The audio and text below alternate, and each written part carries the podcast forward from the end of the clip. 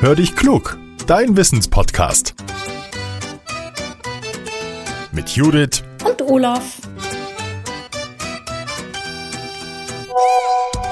Ah, eine Sprachnachricht von Judith. Na, mal hören, was er will. Hallo Olaf. Ich trinke ja richtig gern Kaffee. In den letzten Tagen habe ich aber auch immer mal eine Tasse Tee gekocht. Und dabei habe ich mich gefragt, wie wird Tee eigentlich hergestellt? Und was magst du eigentlich lieber? Tee oder Kaffee? Hallo Judith, also ich mache das so, zu Hause koche ich mir nach dem Aufstehen erstmal einen Kaffee und im Büro trinke ich dann nur Tee, weil dann kann ich mir gleich eine ganze Kanne aufsetzen und trinke mehr. Meine Lieblingssorte Thai Ingwer Mango, musst du mal ausprobieren, wirklich lecker.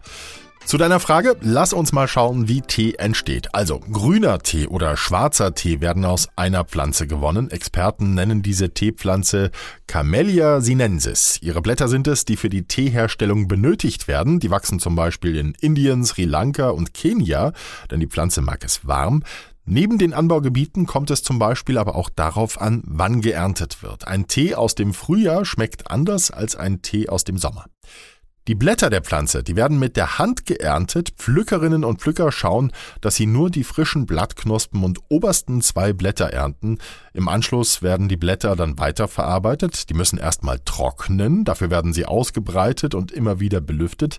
Sind sie welk, dann kommen sie in Maschinen, die die Blätter rollen. Und dabei werden die Zellwände der Blätter aufgebrochen. Jetzt kommt ein Prozess, den Experten Fermentation nennen.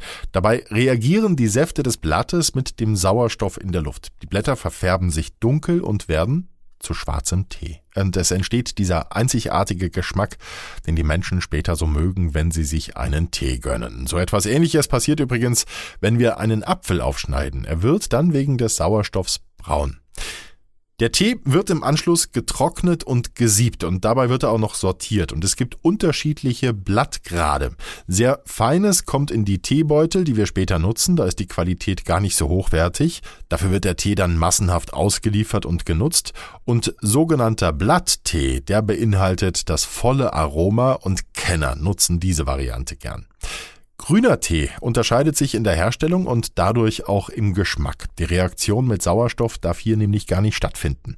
Die Blätter, die werden bei hoher Temperatur gedämpft, gerollt und anschließend dann getrocknet. Im Anschluss wird auch hier gesiebt, um dann verschiedene Produkte zu gewinnen. Wenn wir im Supermarkt sind, dann bekommen wir auch Kräutertees oder Früchtetees. Die Menschen kaufen beispielsweise Pfefferminztee oder Tee mit Himbeere oder Zitrone. Die sind aber streng genommen gar kein Tee, die werden als teeähnliche Getränke bezeichnet. Tee ist wirklich nur das, was aus der Teepflanze entsteht. Weil es aber einfacher ist, sprechen wir auch hier dann von Tee. So, Judith, das zum Beispiel, das habe ich selber noch nicht gewusst, dann ist mein Thai-Ingwer-Mango-Tee ist ja wohl gar kein Tee. Jetzt bin ich wieder ein bisschen schlauer. Ich hoffe, ihr auch. Und wenn euch unsere neue Podcast-Folge gefallen hat, dann gebt uns doch gern einen nach oben zeigenden Daumen. Wir freuen uns über Likes und schöne Bewertungen. Teilt unseren Podcast gerne auch mit eurer Familie, den Freunden oder den Kollegen. Ihr helft uns damit sehr, denn so werden wir noch bekannter. So, ich mache mir jetzt einen Tee und sage Tschüss bis zum nächsten Mittwoch. Euer Olaf.